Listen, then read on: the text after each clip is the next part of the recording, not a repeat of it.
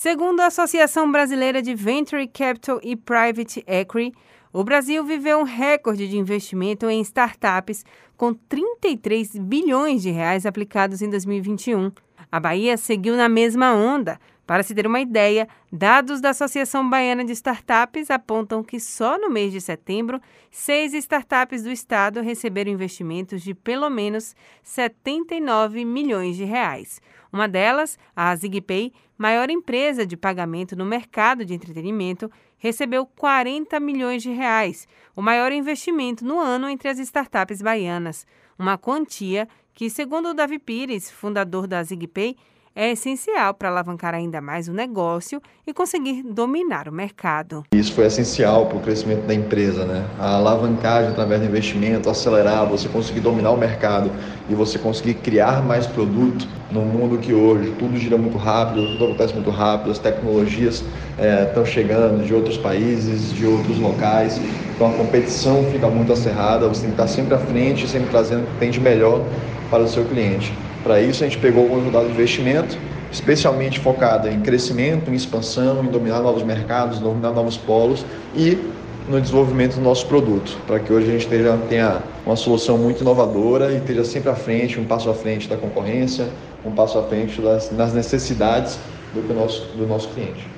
A Carry Point, desenvolvedora de soluções para recursos humanos, conseguiu um milhão e meio de um investidor português, o que vai possibilitar que a startup se consolide também no mercado internacional. O CEO, Eduardo Fiuza, conta que em 2022 a startup estará com uma sede em Portugal e deve entregar a solução baiana para países europeus. A rodada de investimento Seed Money que a gente recebeu esse ano é uma rodada bem estratégica, vai ajudar a gente a melhorar e crescer o nosso ecossistema de produtos desenvolver mais e melhores soluções para ajudar o RH né, a focar mais em pessoas menos processos, que sempre foi o nosso propósito. E ela também abre o caminho e oportuniza né, a nossa internacionalização para a Europa via Portugal.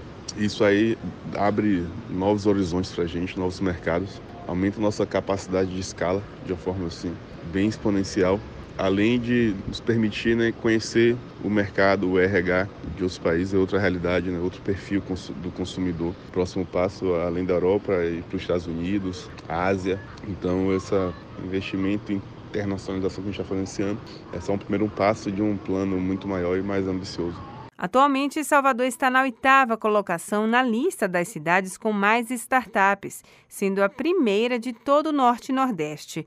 Para o investidor baiano Rafael Barbosa, que já investiu em 18 startups em estágios variados, a Bahia é um celeiro de ideias, mas ainda existe um desequilíbrio entre ideia e execução.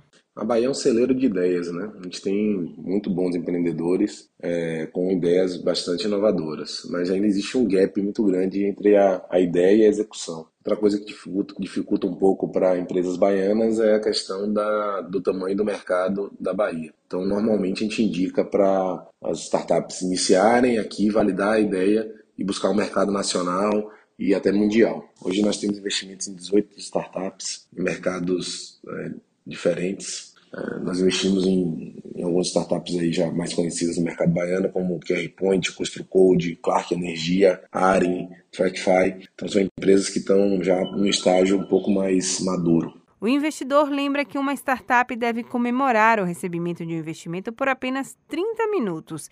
Depois disso, é preciso arregaçar as mangas e trabalhar para cumprir o que prometeu ao investidor. Liz Lobo, para a Educadora FM.